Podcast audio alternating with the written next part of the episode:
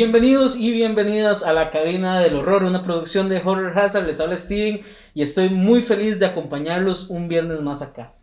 Muy importante recordarles porque es una sección que les gusta mucho a varios de ustedes, entonces es importante decirles que se queden hasta el final del programa del día de hoy porque vamos a poner los bloopers del mes de febrero. Febrero, ¿verdad? Sí, Y, un, y, un, pequeño spoiler y es que están muy buenos y, y, no, no sé, o sea, hay de todo en este, en este mes. Nos pasaron muchas cosas, ¿sí? Entonces quédense hasta el final, no se vayan antes. Tienen razón, los bloopers están buenísimos. Pero por ahora, como todavía no es hora de bloopers, vamos a ver que se estrenaba un día como hoy, 5 de marzo. Un día como hoy, 5 de marzo, pero de 1943, se estrenaba The Eight Men por William Belding. Un científico enloquecido se convierte accidentalmente en una criatura mitad mono y mitad humana, por lo que se apresura a encontrar una cura.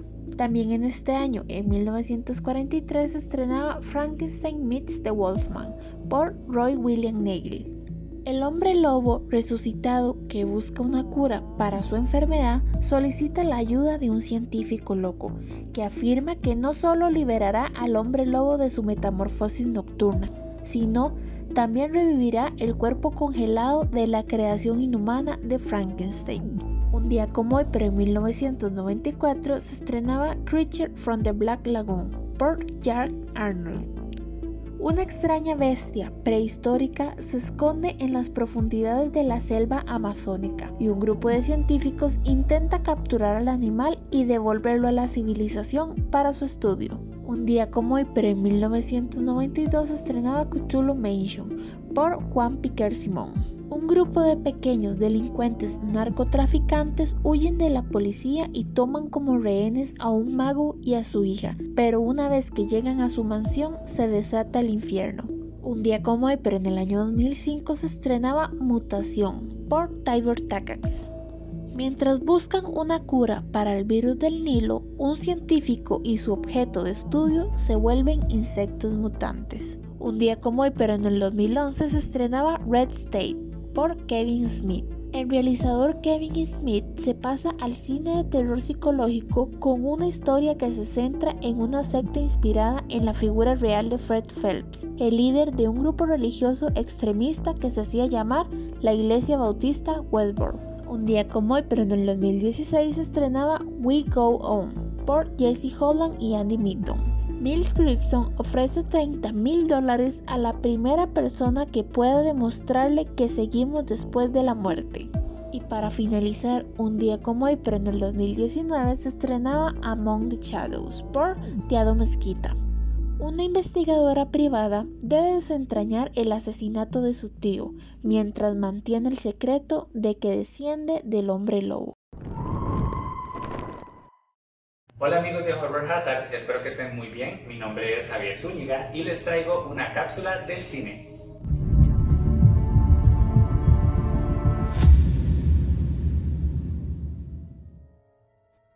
En esta ocasión les presentamos la película Cazadora de Monstruos, interpretada por la grandísima Mila Jovovich, que ya muchos conocemos por sus grandes papeles que ha desarrollado en el pasado.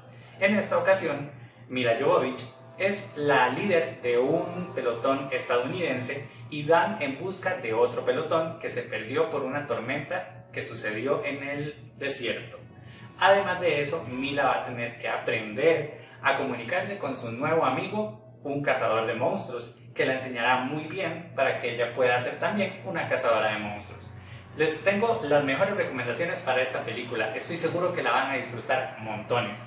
Pero por favor, déjennos saber qué opinan de la película. Acá abajo en la página pueden dejar sus comentarios y hacernos saber sus opiniones. Se despide de ustedes Javier Zúñiga y esta cápsula es para Horror Hazard. Hasta la vista.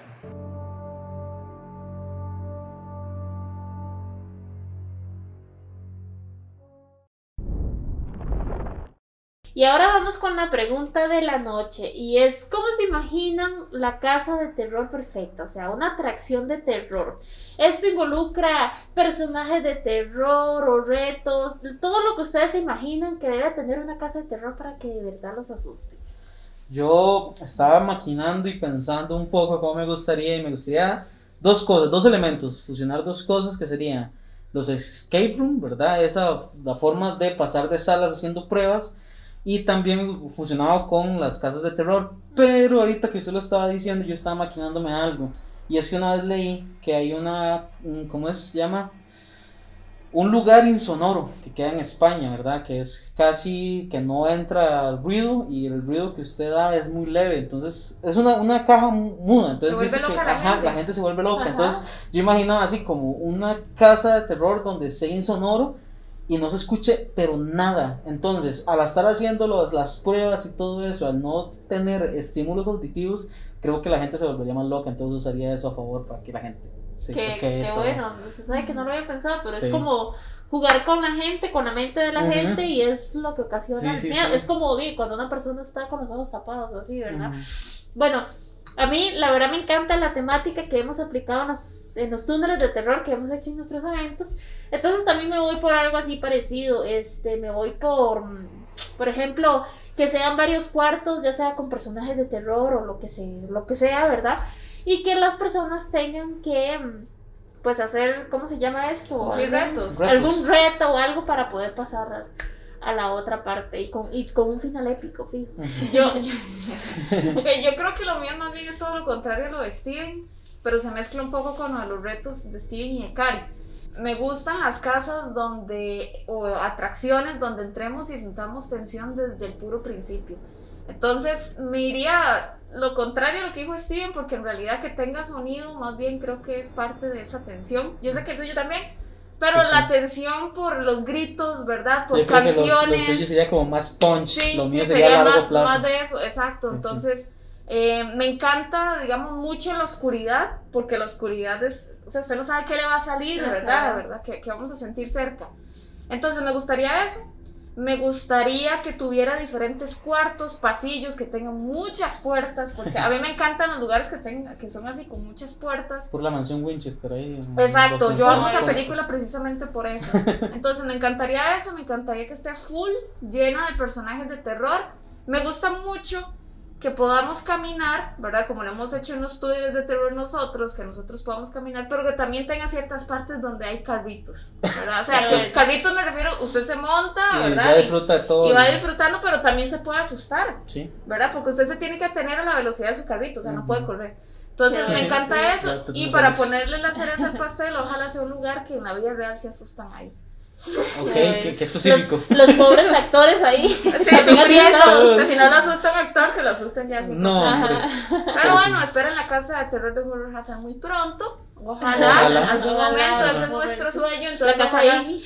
nos tiren. No, no, de verdad que nos tiren ahí ideas, porque sí, sí es un plan hacia el futuro, pero sí, nos encantaría. El túnel de terror, por lo menos a la gente Para le ha gustado tengan, mucho, sí, entonces ahí, ahí va el, el beta, ¿verdad? Sí. De la casa. Pero bueno, muchachos, esperamos sus comentarios. Y queríamos también comentarles por aparte que muchos de ustedes saben que tenemos una sección en la sala virtual de la sala Garbo, ¿verdad? Ya llevamos ahí bastantes meses donde cada mes les presentamos una película retro, ¿verdad? De terror. Ya estamos entrando en un mes nuevo, entonces, ¿cuál será la película que nos tocará este mes de marzo? Vamos a averiguar.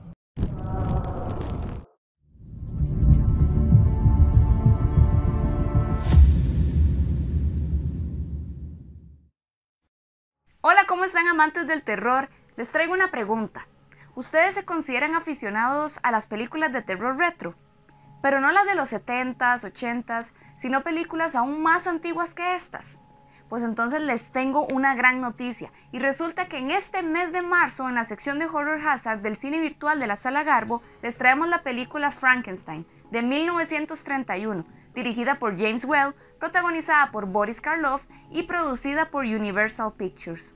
Pueden conseguir sus entradas al número de WhatsApp que están viendo en este momento en pantalla. A todos aquellos que consigan su entrada van a tener la opción de poder ver una introducción, la película y un mini foro en donde les comentamos nuestra opinión sobre la misma. Todo esto gracias al Club de Cine de Horror Hazard. No se queden sin su entrada. Además, si dicen que vienen de parte de Horror Hazard, se les aplicará un descuento. No se la pierdan.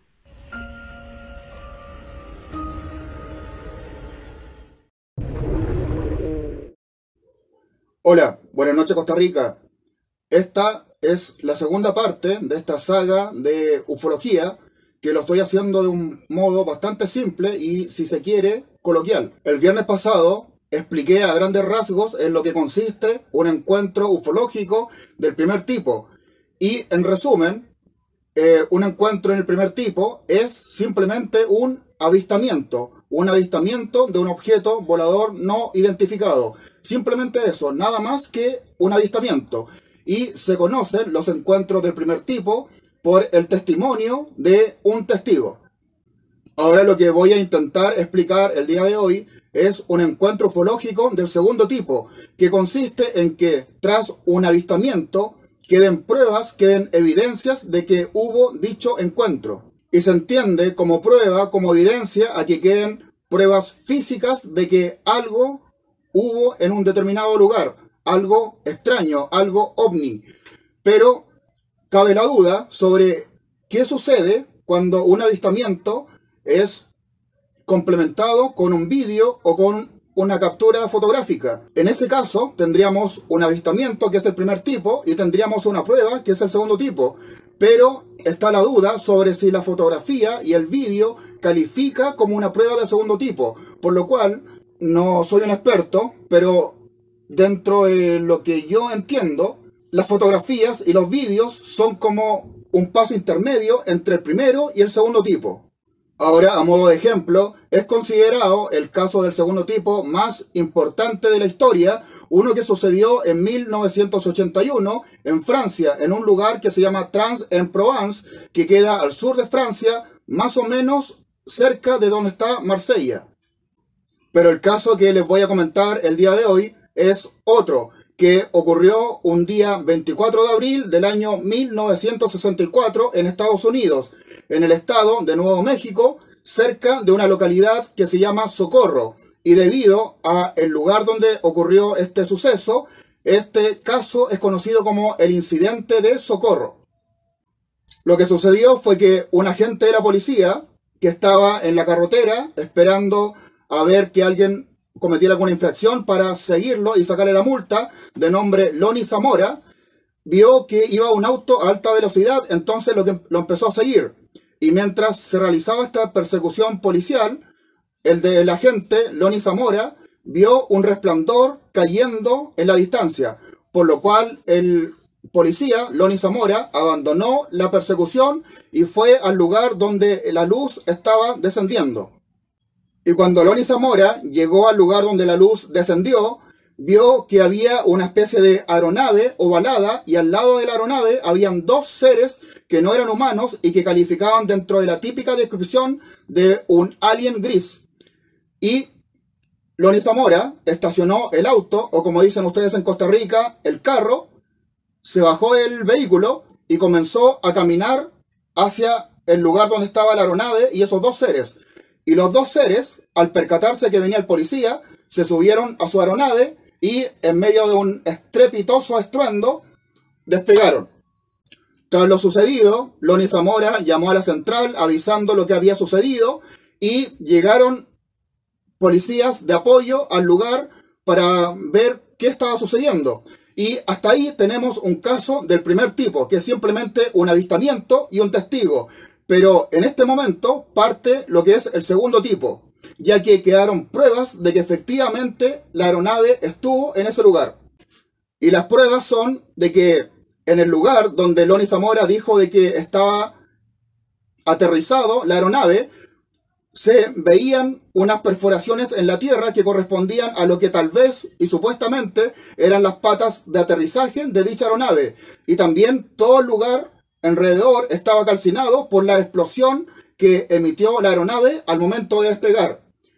Y ahora un dato importante, tras los incidentes ocurridos en Roswell en el año 1947, el gobierno de Estados Unidos adoptó una política de secretismo respecto a todo lo que es el fenómeno ovni. Y por esta época, en la década del 60, el brazo del gobierno que se dedicaba a desmentir y ridiculizar todo lo que es el fenómeno ovni se reconocía como el libro azul, como el proyecto libro azul. Y sucedió de que cuando los funcionarios del proyecto libro azul llegaron a Socorro a examinar el lugar donde el detective Eloni Zamora dijo que estuvo aterrizada una nave espacial desconocida, tanto la policía de Nuevo México como los funcionarios del proyecto Libro Azul reconocieron de que efectivamente un objeto volador no identificado estuvo aterrizado en ese lugar y despegó.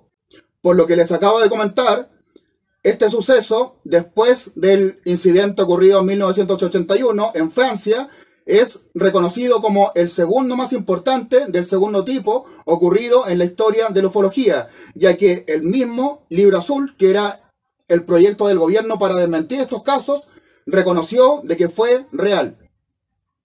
Y bien, de ese modo acabo el día de hoy y nos volveremos a ver el siguiente viernes donde les voy a hablar acerca del tercer tipo. Así que me despido mandándoles a todos un cordial saludo desde acá, desde Chile. Pura vida. Adiós.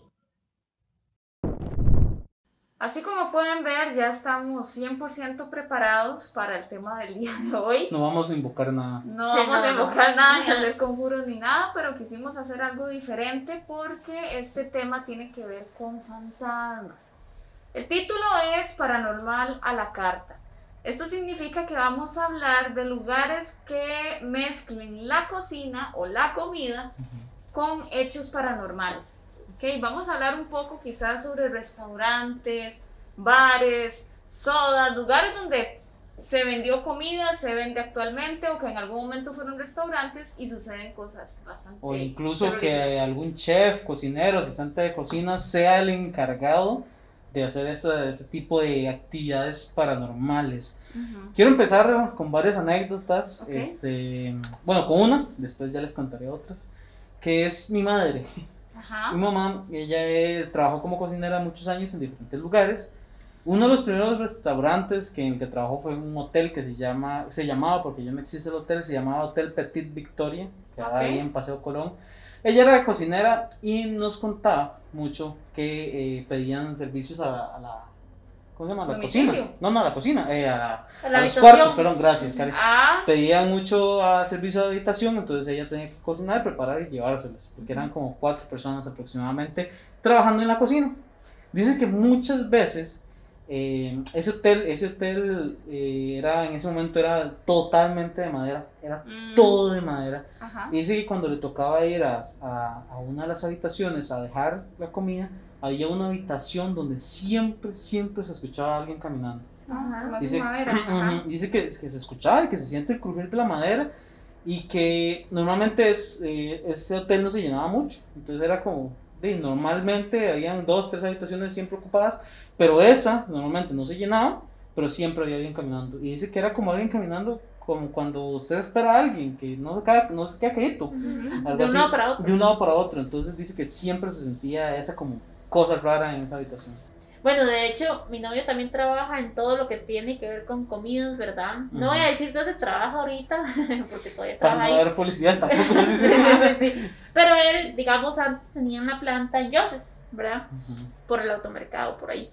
Entonces dice que antes, bueno, pues ahí salía una señora que ellos le decían la nona, que fue una señora que trabajó por mucho tiempo y bueno, y se murió, ¿verdad? Y como que dicen como que era tanto el amor que tenía hacia el trabajo que salía ahí, entonces les abrían los grifos, les apagaban las luces, les movían los trastes, principalmente a los que se quedaban tarde, porque antes cuando tenían que hacer mucha producción se quedaban incluso hasta las 12 de la noche.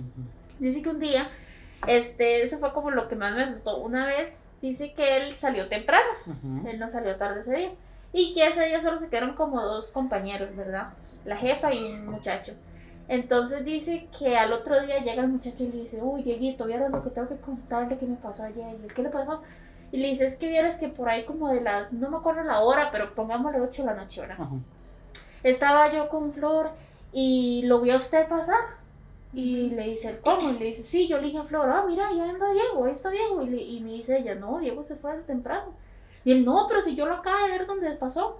Y ella, no, que él se fue de temprano. Y lo fui, lo busqué y todo. Y obviamente eso no está. Y le dice, no, yo salí temprano. o sea, ¿Quién sabe y lo que, lo, los, o sea, no es ni que haya visto a alguien pasar, sino que lo vio a él. Entonces le dice, pero yo no estoy muerta, ¿por qué me Sí, sí, sí. No, no puede ser uno de esos espíritus transformadores, Transformador. transformistas. Sí, sí, algo así. Sí, ¿verdad? Que lo que era. No sé, pero ahora ustedes están hablando de algunas experiencias que se han vivido propiamente en la cocina y que quizás solamente las personas que trabajan allí conocen de, de esos fantasmas, pues, o apariciones o lo que sea. Pero hay otros lugares, hay otros restaurantes en el mundo, más que todo en Estados Unidos, donde ya la gente sabe que ahí asustan, ¿verdad? O sea, que alguien les ha contado, no es que sea una atracción, ¿verdad? Venga, aquí este restaurante que son, no, no tan así, pero ya tienen fama, ¿verdad? De que, de que quizás cuando la persona está comiendo le mueven los cubiertos, los tocan, cosas de este estilo. Hay un restaurante que está ubicado en Carolina del Sur, no recuerdo el nombre, si no se los voy a estar poniendo en pantalla. Eh, este restaurante abrió sus puertas en el 76, más Sí, o menos sí, en Como 1976. 45 años, más o menos, por ahí. No sé. Sí, Eh, más o menos, más o menos. Ok, sí. bueno, por ahí anda. Ok, abrió sus puertas. Resulta que muchas personas comenzaron a, a comentar, ¿verdad? Como ese chisme de, de, de pasillo, no, tal vez de vecinos, de pueblo, Sí, no sí, sé. sí. Que aquí sucedían cosas muy extrañas o cuando ellos estaban comiendo sentían presencias o energías Ujú. eh, así raras, ¿verdad? Resulta que es que este restaurante, antes de convertirse en restaurante, por allá de los años 1900, era una casa victoriana. Ok. Entonces ahí vivía una familia. ¿verdad? O sea, es un lugar bastante grande, de hecho, para que sea una casa victoriana. Y resulta que eh, habían dos hermanas. Bueno, de la familia que había ahí, habían dos hermanas. Un día sucedió un accidente. ¿Qué fue lo que pasó? Que una hermana estaba enojada con la otra y este, se fue a buscarla. Iba a ir del segundo piso al primer piso a buscarla, ¿verdad? Así como para pelear. Y resulta que se tropezó en las escaleras y falleció. Entonces desde ahí es donde dicen que ella es uno de los espíritus que acechan en esta casa y eh, de hecho dicen que la han visto vestida de negro, que es la persona que han visto tal vez entre las mesas, ¿verdad? Que ven así como de reojo que pasa alguien. Entonces ella es una y hay otro fantasma muy peculiar que no se sabe todavía la historia, ¿verdad? Si tiene que ver de 1900 o más reciente, de que sienten a un perrito. Ah. Ah, Sienten que el perrito anda debajo de las mesas, ¿verdad? ujú. Pero bueno, eso es como las peculiaridades de ese De ese restaurante. restaurante. De hecho, yo quiero, yo quiero preguntarles algo a ustedes y a los que Ujú. nos están viendo. ¿Qué tan común es, porque yo cuando, cuando Cari nos dijo el tema, yo me puse a pensar, ¿qué tan común es que en restaurantes sucedan este tipo de cosas? ¿O por qué creemos, o sea, vamos a ver cómo replanteo la pregunta para darme a explicar. Los mismos, los mismos características que pueda tener una casa embrujada, ¿será que lo pueda tener eh, un restaurante? En lo personal, para, para ¿En dar mi sentido? respuesta, ajá, para dar mi respuesta, yo creo que no pasa exactamente igual. Tal vez los espíritus que podamos encontrar en un restaurante se deba por el apego emocional que tienen tal vez personas del Ah, local en quedarse en el lugar. No no es como una casa, que tal vez en la casa es porque mataron a alguien eh, salvajemente o que pasó algo, un ritual, un demonio, etcétera, sino más bien yo creo que en esos lugares, como los restaurantes o comercios de este estilo, es por ese apego que tal vez las personas tienen al, al quedarse en ese Ok, lugar. entonces la pregunta suya es, eh, ¿cuáles otras razones podrían ser? Sí, puede ser. Ok, bueno, primero esa que le, que le dije, ¿verdad? Fue porque ya fue un accidente y fue algo de hace muchos Ujú, años, muchos, ujú. muchos años. Ajá, No, este que bueno, iba a mencionar eso, ajá. que también puede ser este la persona que lo construyó. Ah, Ok. Y este es el caso de Nueva Orleans de Palacio Commander. La historia Sí. empieza cuando el señor, el, el dueño, ¿verdad? del palacio, lo construyó para la hija, pero la hija nunca se casó ni nada, entonces di, pues fueron varias cosas hasta que ahorita es un restaurante. Entonces se dice que el señor Commander, ¿verdad? Anda, andan entre las mesas, los han visto ya sea los meseros o hasta la gente, tomándose los sobros de vino, es lo que, la gente que dejó el vino, ¿verdad? Y obviamente, es, pues, dicen que es él por la vestimenta y porque no lo vieron como ingresar y estar en una mesa Sí. ni nada, ¿verdad? Sino como por ahí. También ven a una niña que baja las escaleras y les mueven los platos, las luces parpadean, o sea, dicen que es verdad. Pero, o sea, hay dos teorías sobre por qué asustan en este lugar. Entonces, una es porque está enfrente de un cementerio. Entonces dicen que si usted quiere, o sea, si usted quiere que vaya y lo asusten, tiene que ir primero al cementerio Y luego al restaurante. Ah, ¿verdad? Es que será que lo que se lleva tal vez un espíritu a comer o algo de así. hecho eso dice, porque no sabes a quién te llevas al lado, algo así decía. Y otra era que en los años 20 fue un prostíbulo, entonces se dice como que atrajo mucha mala energía al lugar y por eso es que asustan tanto. ¿Sabe qué pregunta tenía yo? Ahora que ustedes están hablando de que, que es diferente a una casa, a un restaurante Ujú. que asustan. ¿Qué tan diferente será la actividad paranormal? Porque en una casa claramente hay menos personas que en un restaurante. ¿verdad? Eh, muchas veces la casa está vacía, a veces quizás solamente hay una persona de la familia, ¿verdad? Y, y en la noche, ¿verdad? Muy silencioso. En cambio, en un restaurante siempre hay personas trabajando en la cocina. ¿Cuántos cocineros hay, verdad? Sí. Los meseros, los clientes. O sea, entonces, ¿será que tal vez en una casa los fantasmas tienden a aparecer más? ¿Será que son más tímidos cuando hay mucha gente? ¿O en realidad es la misma actividad, solo que hay tanta gente que uno no, se nota, percata no de la nota. actividad? O ¿Qué tal, será? vez, o tal vez yo creo que también eh, este tipo de espíritus que residen en un lugar donde está muy concurrido eh, almacenan energías de todo tipo, ¿verdad? Tanto buenas como malas. Entonces, tal vez yo creo que los, algunos espíritus, esto es mi pensamiento, es algo personal, yo creo que son más pacíficos y son como más de cuidar el lugar, como por ejemplo el dueño del lugar, eh, no sé, la, la abuelita que puso la soda, y son más como de cuidemos el lugar y todavía se sienten que están trabajando en, ese, en el, en el local. Hay otro caso, no, bueno, no un caso, sino otra condición que se da en ciertos restaurantes, y es que no precisamente fue que eh, las personas murió ahí o que era un dueño, o, sino eran personas que iban al restaurante tanto que su energía o cuando fallecieron fueron a este lugar. Ese es el Sí, caso sí. de eh, un, un amigo de mi mamá, que también yo estuve hablando con ella para que me contara todo ese tipo de cosas, Ujú. donde él dice mucho que iba mucho a, una, a un bar. Ajá. Él iba mucho a un bar, entonces era... Pero no era un bar de esos de como la Cali o algo así, sino de esos bares de, de, de- de barra, de una, como una Ajá, sí. cantina, pues Ajá. Una cantinilla.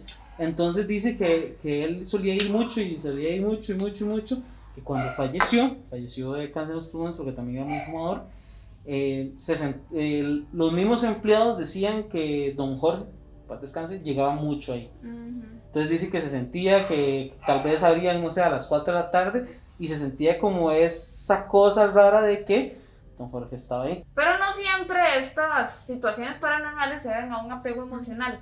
Tal es el caso de un gastropop, así es como le llaman, bueno, muchos le llaman pop, ¿verdad? Ah, ok, ya, Ajá, ya, sí. En, en Nueva Inglaterra. Ujú. Ok, Este lugar es famoso precisamente por, por cosas similares a las que les conté en el primer caso, ¿verdad? Que se mueven cosas, que salen eh, las gafas de la gente, salen volando, no sé ¿En por qué específicamente los anteojos, pero bueno, Ajá. esa es una de las tantas cosas que pasan. Resulta que en el año 1800 se construyó lo que en aquel tiempo se llamaba posada. En lugar de Ujú. cantina, ¿verdad? En aquel tiempo se usaba la palabra posada. Entonces este lugar era para que llegaran varias personas, hicieran apuestas y todo ese tipo de cosas. El creador de este lugar se llamaba John, no recuerdo el apellido, se llamaba John. Resulta que él estaba apostando una noche, ¿verdad? Con varios amigos y con otra gente ahí desconocida. Resulta que él apostó y para aquel tiempo, ¿verdad? Ujú. Perdió 3 mil dólares. Dólares, ok. Ajá, o lo que valían, o lo que Sí, sería lo mismo que un 3 mil dólares en aquel tiempo, ¿verdad? Entonces, él sospechaba que el tipo que le ganó le hizo trampa, ¿verdad? Entonces, él, Normal, él. ¿qué fue lo que hizo? Asesinó al tipo, ¿verdad? Porque pensó que estaba haciendo trampa y le pidió a sus amigos que lo ayudaran a enterrar al tipo. Y creo que él está enterrado ahí. Ah, en el mismo lugar. Ajá, pero resulta que con el tiempo, precisamente por lo que ellos hicieron, por ese asesinato, Ujú. podría decirse que sus almas andan vagando por el Ujú. lugar. Mm. Entonces, de hecho, este, este gastropub es famoso porque dicen que está repleto de fantasmas. Ay, qué cosas. ¿verdad? Pero es que hubo un caso que me intrigó. Se Ujú. llama, bueno, el lugar se llama The Tavern y es en Austin, Texas. Ujú. Lo que pasó acá fue que a principios del siglo XX eh, se armó una riña, ¿verdad? Típica de bar. Y Ujú. sin querer queriendo se murió una mujer. Ok. Sin querer que. Sin querer queriendo. No, Sí. es que ella, eh, o sea, lo Sí, que me ella no refiero- quería morirse. No, Sí, no, sí. no, lo que me refiero es que ella no estaba. En la ella no riña. ocasionó Sí, la riña ok. Salió y era con ella, fue sí, que. sí, sí. Ajá, ajá, exacto, se murió por gay. Ajá. porque le tocaba, digamos, ¿verdad? Entonces se dice que ella está en el lugar, porque han visto una mujer de, con ropa de la época mirando fijo hacia la ventana, como sentada mirando hacia la ventana, ¿verdad? Y en realidad no es nadie. También Dicen que es media traviesa porque les pasa cambiando los canales del Ah. tele, Ah, los pasan llamando, ¿verdad? Y, y no es nadie. Y también eh, golpea los platos, o sea, los quiebra totalmente. A mí, yo, yo quiero contar algo que me, me pasó, o sea, vamos a ver, no me pasó algo paranormal, pero sí se sentía raro. Que mi mamá también trabajó en una cadena de eh, comida rápida muy famosa, Ok. que aparentemente venden comida mexicana, ya ustedes sabrán cuál es. Ujú. Eh, Ah, era un local nuevo que estaban montando, estaban haciendo el local, estaba como muy nuevo y tenía un segundo piso, pero el segundo piso no estaba siendo habilitado mucho porque no se llenaba mucho. Resulta que, bueno, arriba había que limpiar, había que hacer muchas cosas y mi mamá solía ir mucho a, a la parte de arriba y siempre llegaba a la casa y me contaba, "Dios, qué feo se siente ahí, Ajá. se siente frío, se siente horrible, no sé qué, y yo, ah, cosa suya, no sé qué. Y un día me dice, venga, recoge para ir a hacer unos mandados, entonces me voy yo a recogerla. Me dice, espérame arriba. Y yo, Mm, ahí sí, ahí sí. Ajá. entonces, no, no, yo me fui arriba y me quedé sentado ahí en, en, el, en una mesilla con el teléfono, no sé, mensajeando, hablando. Y de repente escucho como, como en el elevador de, de la ley 7600. la entonces lo escucho subir, yo vuelvo a ver. Y esa, ese elevador nada que se abre nada que se abre. Y yo, No. una, dos. O alguien se quedó encerrado, o ahí hay algo que no, es, no está vivo. Ajá. Entonces me quedé, me, me quedé. Entonces al rato escuché como, como una puerta cerrarse y vuelvo a ver yo y era una bodega donde están las cosas de limpieza, pero no había nadie. Ujú. Y al rato subí mi mamá y le digo, oiga, aquí aquí se escuchan cosas. Yo le dije, mire, yo le dije. No, pero miras qué, qué feo, porque, o sea, se sentía, se sentía súper frío, pero yo digo, "Ey, sí, porque no hay gente, o sea, no hay mucha gente para que sienta el frío, Ujú. pero se sentía tan raro y, era, y nunca se abrió el elevador, digamos, y, y después ya cuando nos fuimos me dice, dice, mamá, hágame un favor, vaya apague la luz, y yo, raro.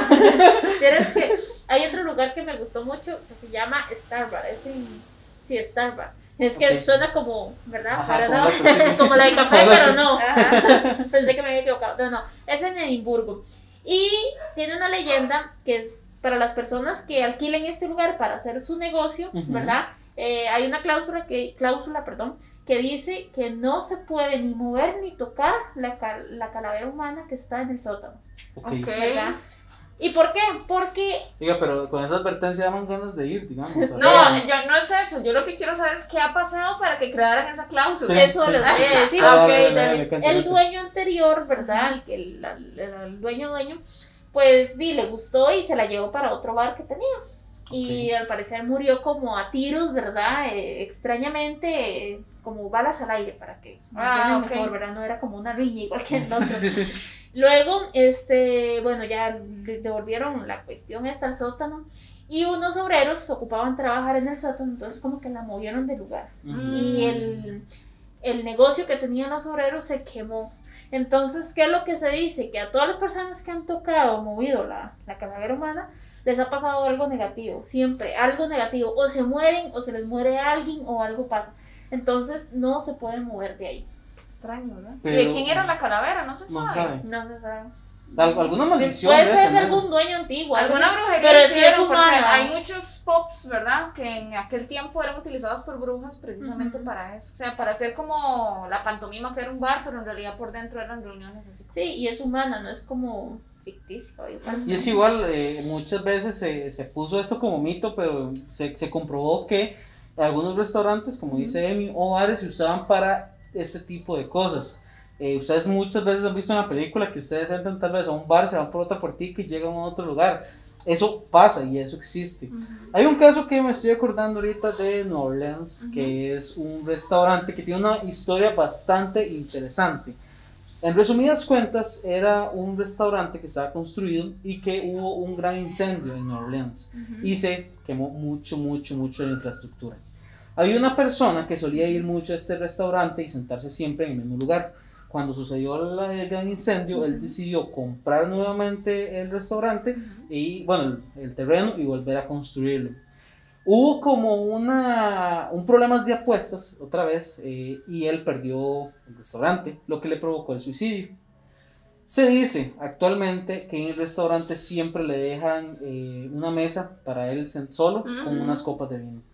Entonces, se cree todo eso que él siempre llega y se toma las copas de vino y se queda siempre en la mesa. Entonces la gente escucha que suenan las copas, que golpean unas paredes de ladrillos, que escuchan gente caminando y muchas personas creen que es el dueño y también la familia de, del dueño de este lugar. Este caso es muy similar a uno que les estaba comentando antes, donde lo malo sucedió en la antigüedad y las repercusiones están en la actualidad. Okay. Este es un restaurante que eh, fue un castillo irlandés en 1700, ¿verdad? O sea, imagínense la cantidad de años Muchos que años, tiene. muchísimo. Ajá, entonces, debido a los años que tiene, imagínense la cantidad de personas que han muerto cerca o ahí. Ujú. Pero en realidad la historia viene, eh, bueno, se reparte entre un montón de personas. Ok. Eh, la primera razón es que parece que acá fallecieron muchos nativos americanos en aquellos tiempos, Ujú. ¿verdad? Que fueron asesinados en, en este terreno, digámoslo así.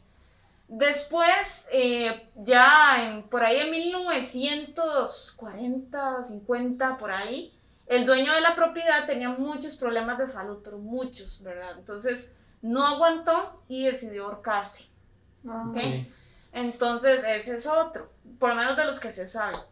Y después, una muchacha murió un día antes de la boda. Mm. Entonces, imagínense la cantidad de dolor, la Sí, energía negativa, ¿verdad? Los asesinatos, el suicidio, la muerte, o sea, la tristeza de que ella nunca se casó, digamos, y Sí, estaba muy sí, ilusionada. Entonces, es una mezcla de muchísimas cosas.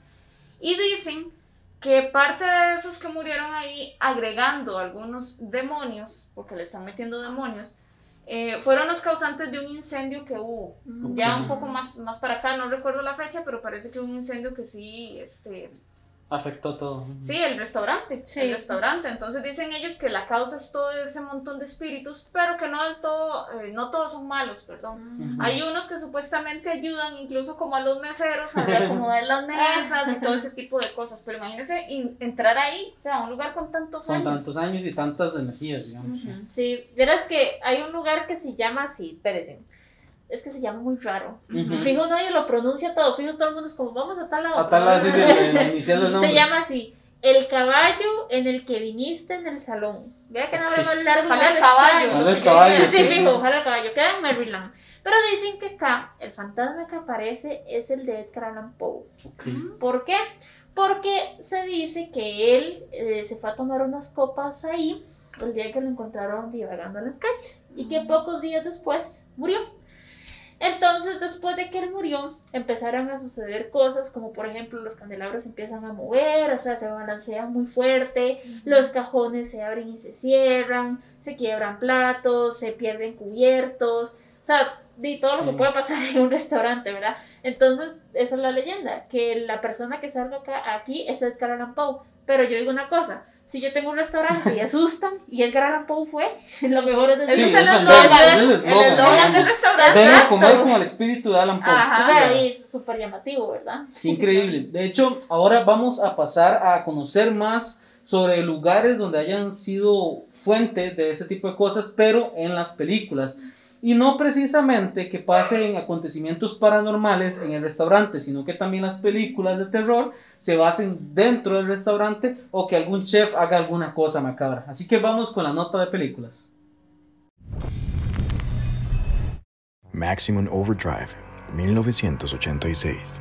Un cometa ejerce un efecto inusual en objetos inanimados y un grupo de personas intenta sobrevivir cuando las máquinas cobran vida y se vuelven asesinas. Fast, 2005.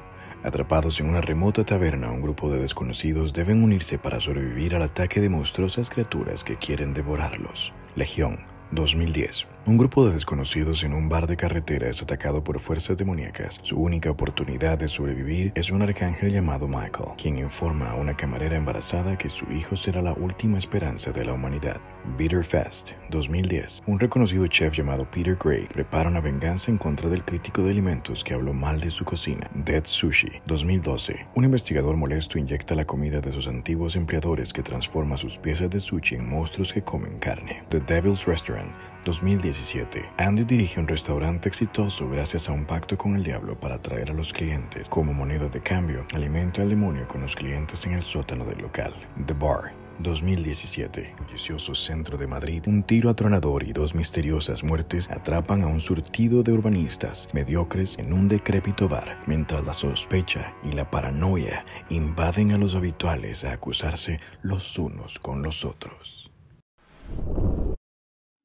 Era una noche turbia, fría, muy silenciosa, algo no común, ya que algunos años atrás, en aquella casa, las risas de los niños solían inundar los corredores, y el retumbo de los adornos contra la pared, debido a sus travesuras, hacían eco por cada una de las habitaciones. En la tiniebla de esa misma noche, Sara intentaba tomar un vaso de la despensa. Las terribles pesadillas la mantuvieron agitada y necesitaba recobrar su energía. Su nerviosismo la hizo dudar de sus movimientos y en un segundo, aquel vaso se convertía en mil pedazos sobre el suelo. Sara recobró todos sus sentidos y al intentar recoger aquel desorden, cientos de pequeños pasos comenzaban a sonar a su alrededor mientras que las sillas temblaban y las alacenas retumbaban. Un grupo de voces se hacía eco sus oídos. Nunca podrás descansar.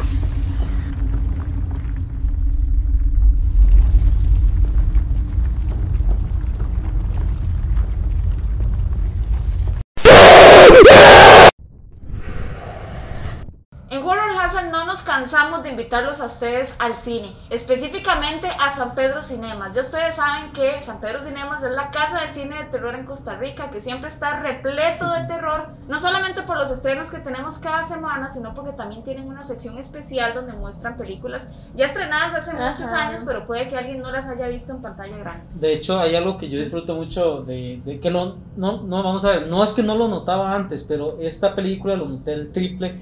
Y es que el audio de San Pedro Cinemas está súper bien puesto porque el día que estábamos viendo La Llorona, ¿se acuerdan? Hace ajá. una semana aproximadamente, eh, hubo una parte donde habían como unos susurros, ¿verdad? Sí. Entonces había los susurros y el susurro se escuchaba allá y se escuchaba allá atrás y se Ajá, escuchaba sí. acá. Entonces era muy envolvente y se sentía toda una experiencia que es ir al cine y, y se pasa súper bien. Sí, definitivamente nunca va a ser lo mismo ir a ver una película al cine que verla en la casa. Sí. Por eso tienen que ir a San Pedro Cinemas.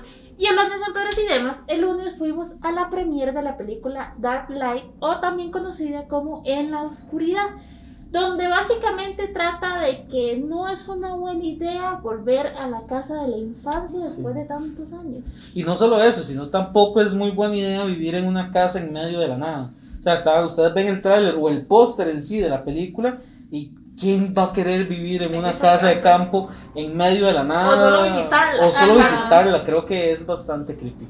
Bueno, pero para no hacerles más spoilers sobre la película, vamos a mostrarles un poco de lo vivido en esta premiere.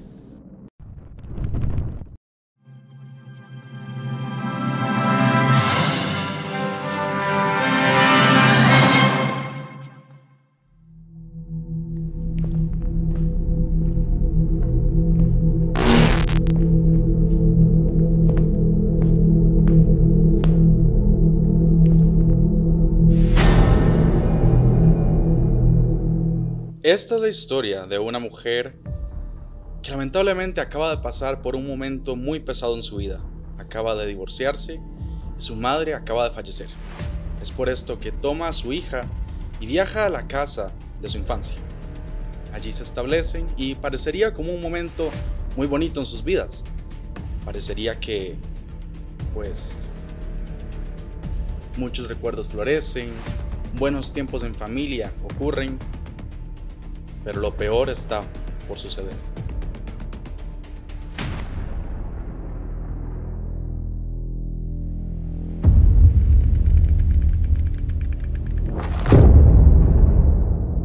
Emily, ve a tu cuarto, cierra con llave y no abras hasta que te diga. Pero mamá. Hazlo.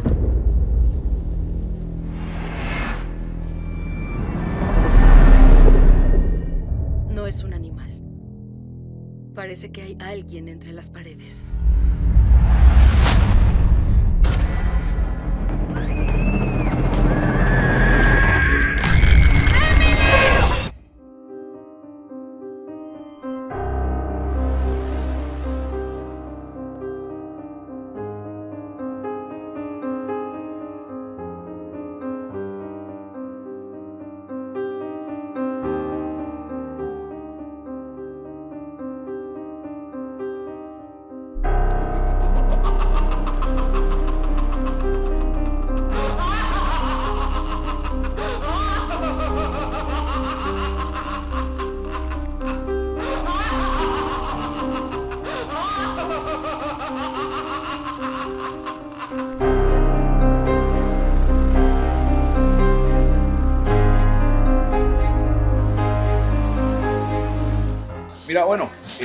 Realmente tengo una alta expectativa, ¿verdad? Este director, Patrick Reynolds, vamos a ver qué es lo que nos trae. Parece que el reparto también es muy fresco, pero aún así tienen experiencia en películas que han sido importantes, eh, íconos en el género del terror. Vamos a ver qué nos tiene que ofrecer. Eh, bueno, venimos a ver En la Oscuridad, en la premier del día de hoy. A, esta no vine a ciegas, de esta vi el trailer, me llamó mucho la atención el trailer, creo que es como una cuestión ahí mental rara, no sé si es como un espectro o algo así, entonces no sé qué va a pasar y eso es lo que me llamó la atención. Ahí nos vemos después.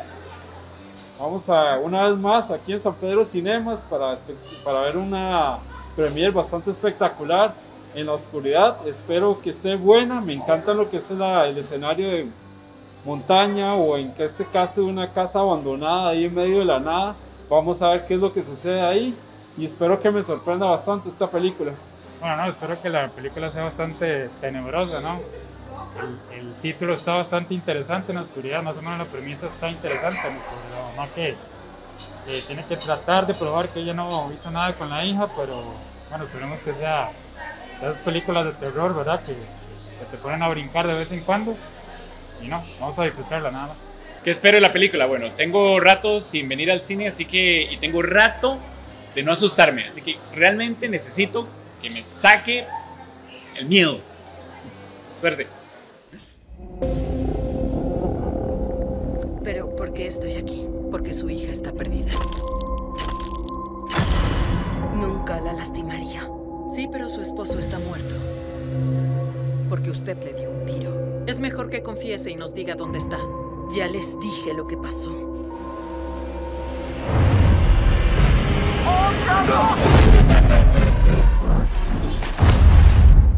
Bueno, la película me pareció muy tanis, la verdad estuvo entretenida. eh, es algo tipo terror sobrenatural, que no estamos mucho acostumbrados a verla y me parece muy divertida, se la recomiendo para que la vengan a ver aquí a San Pedro Cinemas. Este, sí, no, la verdad que me gustó mucho, me gustó que empezara, no sé, con acción, con todo. La verdad que uno no sabía qué le tenía más miedo, a la oscuridad o a la luz. La verdad que estuvo interesante, estuvo buena, la verdad que está recomendable. Me gustó. You know, I just got to see En la Oscuridad, and honestly, the monsters are creepy as hell. And the concept is neat. I gotta admit, the jump scares got to me a little bit on occasion. There was especially one scene, I won't spoil it for anybody, but uh, there was one scene that made me jump. Um, still have some questions about it though. It left me with some unanswered questions. But then again, all horror films leave you with a few questions. Bueno, ya lo escucharon ustedes, esos fueron algunos de los comentarios de la película En la Oscuridad. Nos encontramos acá de San Pedro Cinemas y de verdad queremos invitarlos a que si vienen a ver la película en los próximos días, no olviden que pueden comprar sus entradas en www.sanpedrocinemas.com. También les invitamos a que por favor en la página de Facebook de Horror Hazard nos dejen en los comentarios acerca de qué les parece la película. Vamos a estar muy contentos de saber y escuchar un poco de lo que ustedes opinan acerca de la misma. Gracias y nos vemos en la próxima.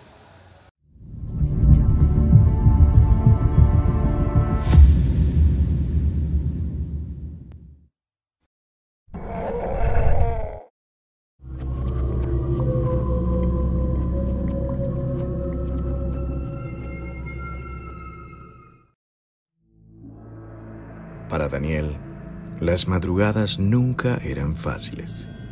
Se levantaba a las 4 y 20 de la mañana para alistarse y poder tomar el bus que salía a las 5 y 10, ya que ingresaba a las 6 de la mañana al hospital.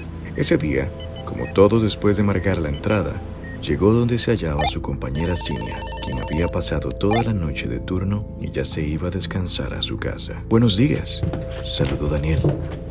Buenos días, Daniel, contestó Cinia. ¿Todo tranquilo? preguntó él. Antes de irme, ocupo mostrarte algo, señaló ella, y le enseñó que había registrado una de las cámaras en dirección hacia las gradas. En aquel entonces se apagaban las luces de la consulta externa, pero en la planta 1 había un bombillo de emergencia que estaba encendido. En el video se observaba cuando Edwin, uno de los guardas, se disponía a bajar, ya que había escuchado un ruido precisamente en esa planta. Pero al momento de bajar, se quedó quieto y luego dio media vuelta y salió corriendo en dirección opuesta. ¿Viste? señaló Cinia. Solo veo al compañero que se detiene en la grada y luego se devuelve corriendo, observó Daniel. Exacto. Ahora mira con más atención la parte del hombro derecho de él cuando se detiene en la grada, indicó Cinia. Siguiendo la indicación de su compañera, Daniel prestó más atención al detalle del hombro.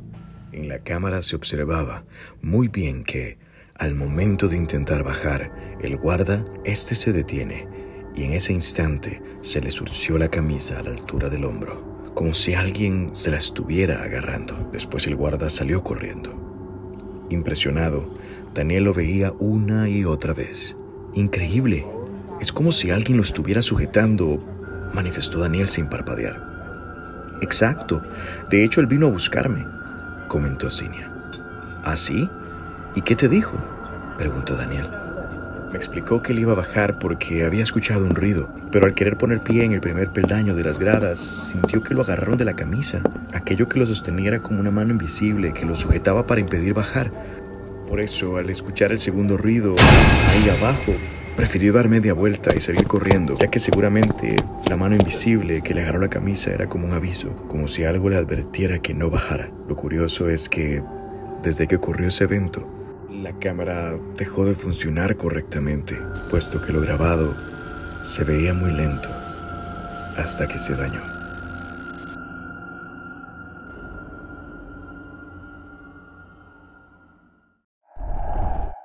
Les tenemos una cita muy especial el próximo sábado 13 de marzo, ya que regresa entre crónicas y penumbras. Este programa 100% relacionado al mundo paranormal para que pasemos una noche terrorífica, ¿verdad? Nos manden sus videos, nos manden sus audios, nos manden sus anécdotas y que compartamos un buen rato paranormal. Y hablando de noches terroríficas, hace un tiempo teníamos una sección que hablaba sobre sueños, pesadillas y todo lo que conlleva. Por eso vuelve la sección de dulces pesadillas gracias a Carmen.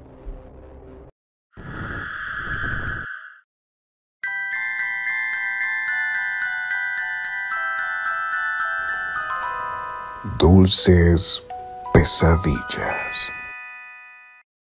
Bienvenidos una vez más a Dulces Pesadillas. Luego de varios meses fuera del lado oscuro del mundo onírico, volvemos a vernos para compartir más temas. Para iniciar, quisiera mencionar que el terror se puede vivir de muchas formas en la vida real, y ustedes, seguidores del terror, lo saben muy bien. Unas de las más escalofriantes son las fobias. Hay muchas y muy variadas, pero dentro de tantas podemos encontrar una específicamente que viene a perturbar las noches de muchas personas, y esta es la somnifobia. La somnifobia, también conocida como hipnofobia, es un trastorno que se produce en quien sufre un miedo irracional a quedarse dormido. Es una de las fobias más comunes en edades entre los 2 y los 7 años, es decir, en edades de preescolar. Sin embargo, se puede presentar también a cualquier otra edad. En el caso de los niños, este tipo de fobia se puede generar por el miedo a la oscuridad, que también se le conoce con el nombre de la nictofobia, ya que pueden considerar que algún ser maligno puede hacerles daño mientras no son capaces de ver con claridad lo que tienen a su alrededor, o incluso si están lejos de sus padres, por así decirlo, durmiendo en otro cuarto. Además, también se puede generar luego de vivir pesadillas. Cuando un niño se despierta de una pesadilla, las imágenes del sueño pueden ser muy reales, pueden parecer muy reales, por lo tanto es natural que estén asustados y alterados por lo que vieron. Esto obviamente puede llevarlos a padecer de pánico cuando se acerque la hora de dormir, solicitando muchas veces la compañía de alguno de sus padres para sentirse en paz y protegidos, para poder evitar ese tipo de pesadillas que tuvieron tal vez la noche anterior o las noches anteriores si es muy seguido. Ahora bien, para los adultos se puede presentar por diferentes motivos. Según la Sociedad Española del Sueño, la CES, las personas que han desarrollado un miedo a dormir son en muchos casos personas que padecen de insomnio. Estas generan una ansiedad anticipatoria gracias a la angustia por no poder dormir y es allí en donde se puede desarrollar este tipo de fobia para las personas adultas. Es tal el pánico que puede llegar a sentir una persona que es capaz de considerar que si se duerme no va a despertar nunca más, que el sueño básicamente puede acabar con su vida. O también se puede dar en adultos que la somnifobia se genere ya sea por alguna situación traumática, por alguno de los 100 trastornos del sueño que existen, como por ejemplo la apnea del sueño, los terrores nocturnos, o finalmente una de las causas puede ser el terror producido en los sueños, es decir, en pesadillas repetitivas que han sido imposibles de vencer. Entre algunos de los síntomas que presentan las personas con esta fobia, ya sean menores de edad o ya personas adultas, tenemos la respiración entrecortada, la sudoración, falta de aire, irritabilidad de cambios de humor, un cansancio excesivo obviamente por no poder dormir, la dificultad para la atención y concentración, eh, ansiedad y pánico y en muchos casos esto puede desembocar en alucinaciones por la falta de descanso. Independientemente de las razones que lleven a una persona a desarrollar este tipo de fobia, en definitiva no es vida el privarse de uno de los mejores placeres que es el dormir. Y si esta fobia ha sido desarrollada gracias a una pesadilla, lo cierto del caso es que ha sido trasladada de una manera atroz a la vida real, afectando la cotidianidad de la persona que lo padece. Y ahora les hago la siguiente pregunta. ¿Qué tan traumática puede ser una pesadilla para llevar a una persona a este nivel? Ustedes me dirán. Buenas noches y, contrario a muchos, ojalá que ustedes puedan vencer el lado oscuro del mundo onírico mientras duermen y nunca lleguen a padecer de este tipo de fobia, la somnifobia. Darles placer. El mismo placer que tienen cuando se despiertan de una pesadilla.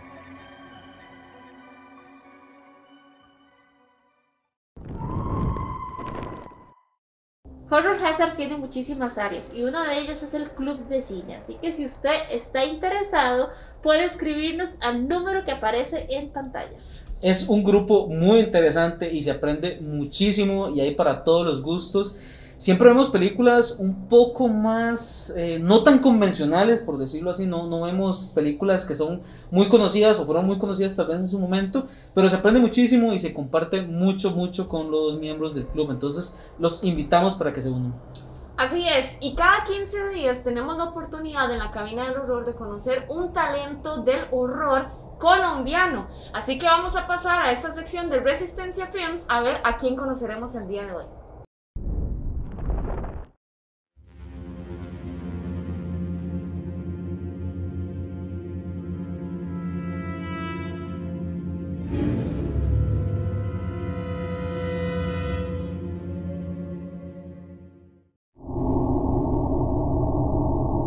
Hola a todos, mi nombre es Néstor Daniel Carotain, productor de sonido y musicalizador, ubicado en la ciudad de Bogotá, Colombia. En redes sociales me encuentran como nero.nc, es el nombre de la productora de sonido. Eh, estamos en Instagram, Facebook, Twitter, eh, YouTube, eh, SoundCloud. Ahí encuentran todos los trabajos que hemos realizado. Mi arte en, la, en el género de terror, principalmente, o la enfocamos principalmente, es en la música, la musicalización eh, para mí eh, es el elemento clave que genera tensión, que me genera impacto, eh, y si está bien complementado con los silencios, con los ambientes, con jugar con los efectos, podemos generar unos diseños únicos y espectaculares. En el, en el, género de terror es muy importante generar las atmósferas, las atmósferas de tensión, eh, trabajar eh, en los momentos en el que hay que guardar silencio para explotar e, e, impresionar a los espectadores, a los que están viendo los audiovisuales en los momentos. Actualmente estoy colaborando con la Resistencia Films en su trabajo de Sabat, Legión de Brujas. Eh, ya estamos componiendo los primeros temas y los primeros motivos de personajes y escenas en específico eh, con las eh, pautas de dirección, eh, todo está listo para empezar a darle forma a este cortometraje desde el sonido. La música, por como es el corto, requiere una oscuridad impresionante. Entonces queremos generar esa tensión con la música de la época, porque estamos hablando de, de unos saltos temporales que hay que tener en cuenta en cuanto a la composición. Nos estamos enfocando por el lado de las cuerdas, por la orquestación, pero una orquestación oscura en el que los contrabajos, los chelos tengan una presencia eh, poderosa que genere esa oscuridad, el dramatismo eh, y, e impacte en los momentos claves de este cortometraje. Quiero aprovechar para agradecerle a Horror Hazard por este trabajo de generar una comunidad, de crear comunidad enfocado en los audiovisuales en este género de terror, eh, que es un género que, hay muchos creadores le temen entrar porque pues sé que es complicado en algunos casos generar este tipo de contenido, pero con empeño y yo sé que la gente que le apasiona esto lo hace con cariño y logra unos resultados impresionantes. Muchas gracias por, por, este espacio que nos brindan a, a nosotros eh, y espero estén pendientes a las redes sociales del cortometraje y de todo el trabajo que estaremos realizando.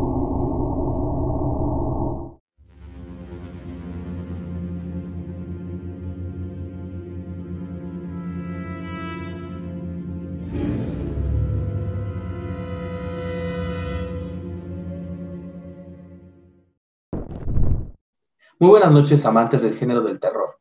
El día de hoy vengo a platicarles una de las historias más perturbadoras que se han llevado a cabo en la República Mexicana, específicamente en la ciudad de Querétaro. El día de hoy vengo a platicarles sobre Claudia Mijangos, mejor conocida como la llena de Querétaro. Claudia Mijangos desde su niñez y su adolescencia fue una niña muy guapa. De hecho, ella se ganó el título de la belleza en Querétaro cuando era adolescente. Obviamente ella era vista por buenos ojos con la familia, con las amistades y por la sociedad. Y Claudia tenía el deseo de formar una familia, cosa que logra. Se casa con un hombre de bien, tiene tres hijos y eh, comienza una vida tranquila en compañía de sus seres queridos. Sin embargo, comienzan los trastornos de bipolaridad, los cambios y los, de, personalidad, eh, el orgullo en sí mismo. ¿Esto qué quiere decir? Que Claudia en algún punto de su relación comienza a tener problemas con su esposo principalmente. El esposo eh, quiere apoyarla, eh, quiere, quiere que se calmen las cosas entre ellos y por eso deciden que ella tiene o podría dar clases de catecismo en la iglesia de la ciudad para que pudiera acercarse un poco más a Dios. Esto que, que, que es lo que ocasiona Claudia llega a dar clases ahí y conoce al sacerdote del sitio, el padre Ramón. El padre Ramón busca intereses íntimos con Claudia y empieza a corromperla. Esto ocasiona que Claudia se enamore perdidamente de, del sacerdote y empieza a alejarse más de su familia cuando la intención era que lo acercaran más, ¿no? El sacerdote comienza a tener amorío con Claudia y el esposo se da cuenta. Sin embargo, el esposo quiere ayudarla, quiere acercarse a ella y quiere eh, recuperar su matrimonio. Eh, aquí es donde se empiezan a partir las cosas porque Claudia comienza a ser más agresiva con el esposo y con los hijos. Eh, llega la noche del 23 de abril de 1989, después de un día donde el esposo se lleva a los hijos a convivir, los lleva a casa de Claudia, le pide el divorcio y es aquí donde Claudia le dice que se va a arrepentir y azota la puerta en su cara.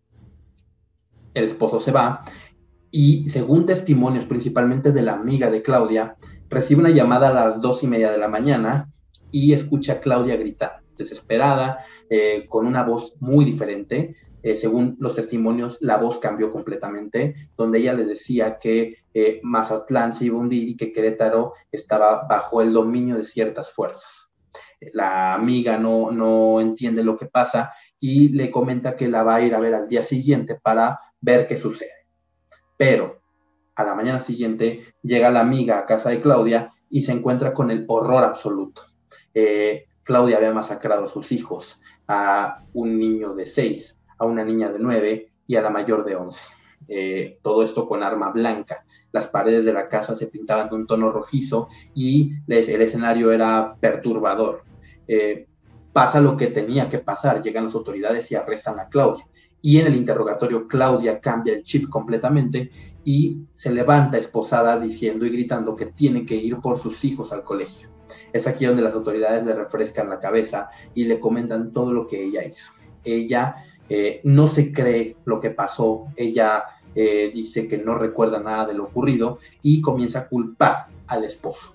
El esposo obviamente cuenta el testimonio junto con la amiga y avanzados los meses de investigación, se da por concluido que Claudia fue la que asesinó a sus hijos. Ella misma delató que escuchaba voces eh, que le decían que sus hijos eran demonios, que lo querían alejar del sacerdote y que la querían alejar de una relación hermosa.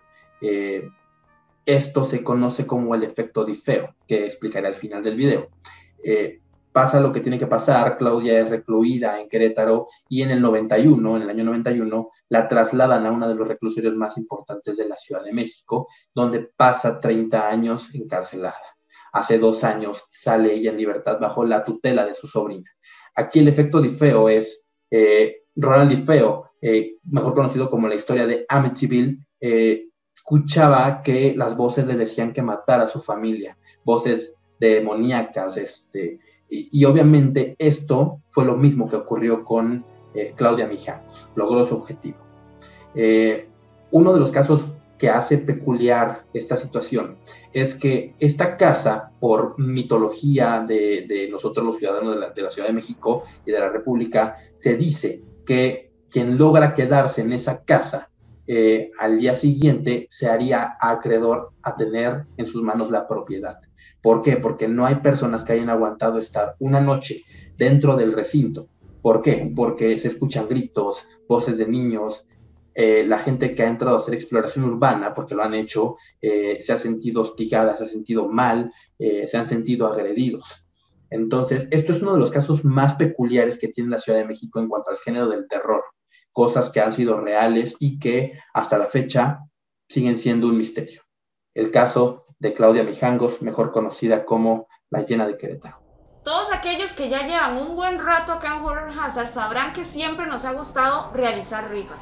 Así que los invitamos a que estén atentos a todas nuestras redes sociales, a los programas, a las diferentes áreas, porque siempre tenemos alguna rifa. Así que los invitamos a que siempre estén bastante atentos porque ustedes pueden ser los ganadores de esos premios. Así es, tienen que estar súper pendientes, además de que son premios súper chivos para todos. Vieras que estaba pensando que Horror Hazard es como el amigo que usted le escribe cuando ocupa algún consejo o algo así. Y en este caso, Horror Hazard funciona como ese amigo que a usted le recomienda que ver un día que necesita algo interesante. Así que vamos a ir a este bloque de recomendaciones.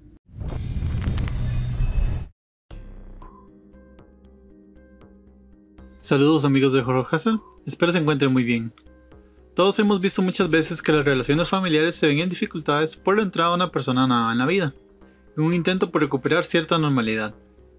What Lies Below del 2020 nos presenta a Liberty, una joven algo retraída a quien su madre le presentó a su novio, un tipo al que no se le podría calificar como otro objetivo más que perfecto, ya que es atractivo, atlético e inteligente, aunque nos daremos cuenta que todo esto viene acompañado de ciertos problemas. La película al principio engaña un poco haciéndonos pensar que se tratará sobre un drama conflictivo familiar por el ingreso de esta tercera persona, pero Rápidamente empezamos a ver ciertos comportamientos extraños en John que nos harán ver claramente que hay algo extraño y peligroso.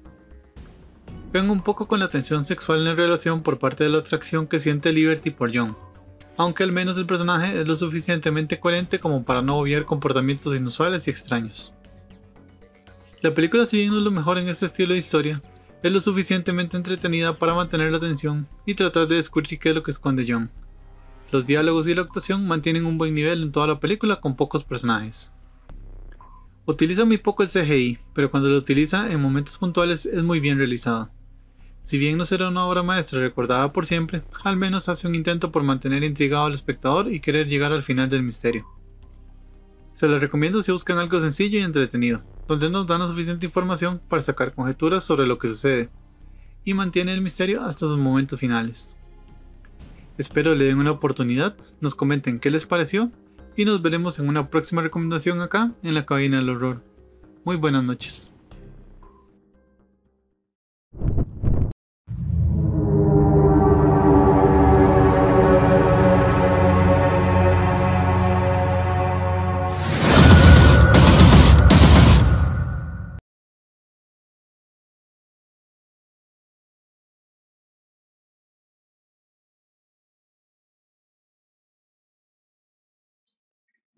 Estoy muerto, lo sé, solo en la eterna oscuridad que me rodea, pero tengo que abrir los ojos y hacer esta recomendación. Creo que esta primera vista causa en algunos que se les erice los pelos de la nuca, pero no puedo dejar de lado hablar de un clásico de terror japonés que hay que ver definitivamente. Un anime cuya primera emisión fue el 26 de agosto del 2004, salido de la retorcida mente del mangaka Hiroya Oku, y producido por el reconocido estudio Gonzo, que nos trajo clásicos como Helsing, Samurai 7, Basilisk, entre otros. Sin más preámbulos, Gantz.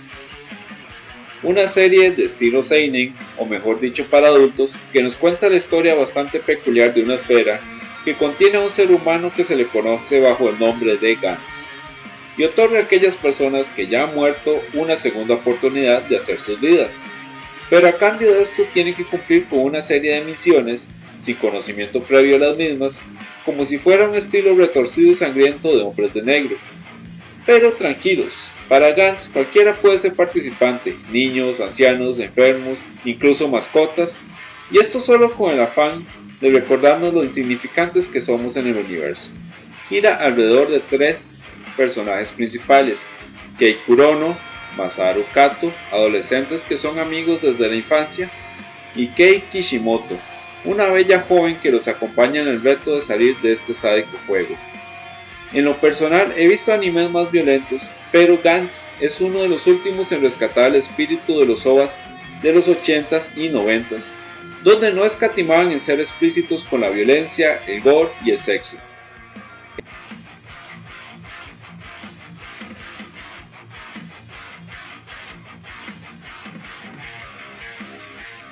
Toda espera tiene su recompensa y en este caso la recompensa es reírse con nosotros o de nosotros en la sección de bloopers que siempre decimos cualquier caballada. Muchísimas gracias por quedarse hasta el final. Como les decíamos en un inicio, sabemos que a muchos de ustedes les gusta estarse riendo y burlando de las cosas que decimos porque al ser programas pregrabados, ¿verdad? Nos pasan un sinfín de cosas. Entonces, muchas gracias por quedarse. Y de antemano pedirles perdón por las malas palabras que se nos sale a veces, ¿verdad?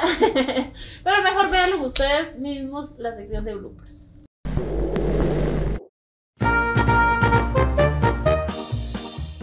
¿Y ahí empezó, perdón? Con gente adentro. No sé. Ahí no dice nada. Resulta que hace unos días para el sitio NMI lo entrevistaron, está bien. Nos comentaba o nos sugería más bien un tema que tuviera que ver con. Bienvenidos, gente, a la cabina del horror otra vez. Otra vez hablo. Hola, ¿cómo están muertos enamorados? Hace unos días se celebró... ja- eh, ay, no, Carlos va a seguir de necio. Película y va a salir a la venta a partir del cel- de la condesa Isabel.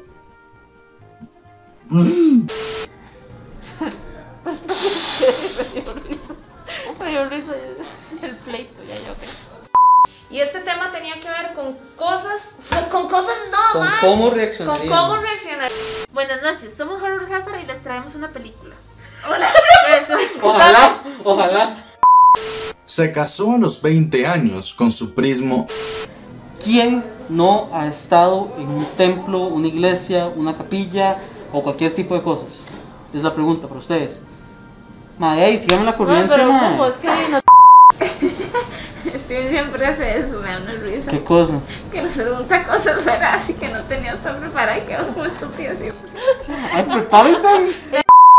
Para vivirlas. Entonces, creo que hay enormes, grandes, más bien si. ¡Ah, Eso está difícil. Aterrice, mamita, aterrice, tranquila. Pero ya que mañana damos el nombre de los ganadores. ¡Del ganador! Su suerte. Donde vamos a conocer un nuevo talento relacionado al terror. No sé qué mierda voy a decir. Fue precursora de muchos.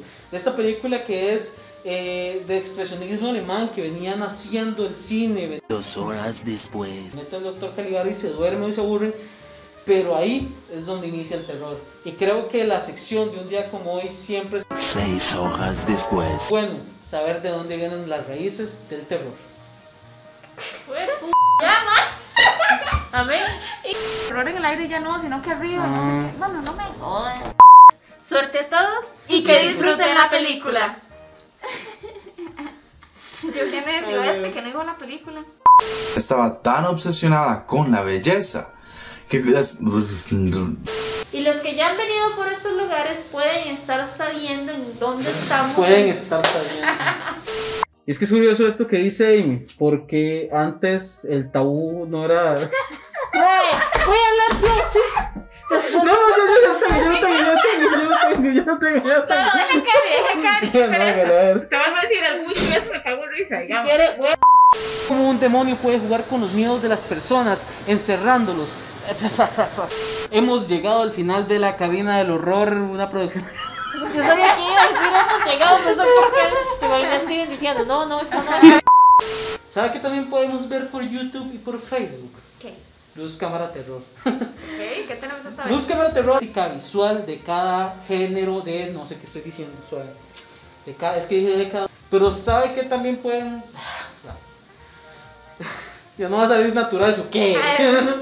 Ah, que lo diga Karen. ¿Qué diga yo qué? ¿Qué? Nada más. ¿O las ¿Qué? dos? Bueno, Sí. ¿Cómo qué? No sé, ¿por qué diga qué? él va a preguntar, ¿saben qué? No sé qué. Ah, ya, ya, yo, ¿qué? Voy. ¿Sabe que también pueden ver en YouTube? ¿Qué? De Santa Inés. Pero con todo la...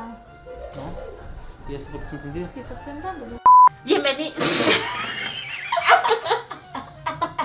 Me salió lo mentira fea.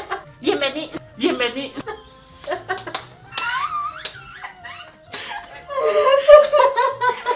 La condesa Isabela. Isabel. ¡Ah! ¿Ustedes saben una vez al mes? Como ustedes saben, no. cierto. Ah, pero ellos se pueden decir y bueno. ¿Habrán sobrevivientes o no? Chao. ¿eh? Horror Hazard siempre ca- más sí, mamá. Y así como este caso que dio Aime de, de Hill House. Horror Hazard siempre se ha caracterizado por seguir al pie de la letra del contrato que firmamos. Páginas. ¿Qué necia? Español, coreano, pero menos inglés y creo que esto le va a poner muy, muy, o sea, le va a poner...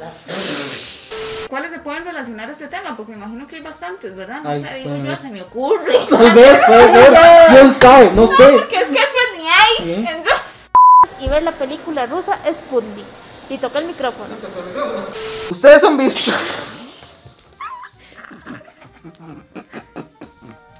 Y va, y apenas es el segundo, el tercer. Anuncios y despedida. ¿Cómo se está? Espérese, yo Espérese. quiero salir al mismo tiempo. Y si sale tarde, no importa, tírelo aún así. Sí, sí, sí, sí. A few moments later. El terror nunca estuvo tan cerca. Ay, sí. Ay, no, Lady, no. Sí, sí, pero no. Espero que hayan disfrutado muchísimo los bloopers, así como los disfrutamos nosotros, pero se nos acabó el tiempo. La parte más triste siempre es despedirnos. Muchísimas gracias por sus comentarios y sus likes y la gente que siempre comparte el programa. Gracias a todos los que se quedaron hasta el final. Nos vemos la próxima semana. Y recuerden, El terror nunca estuvo tan cerca.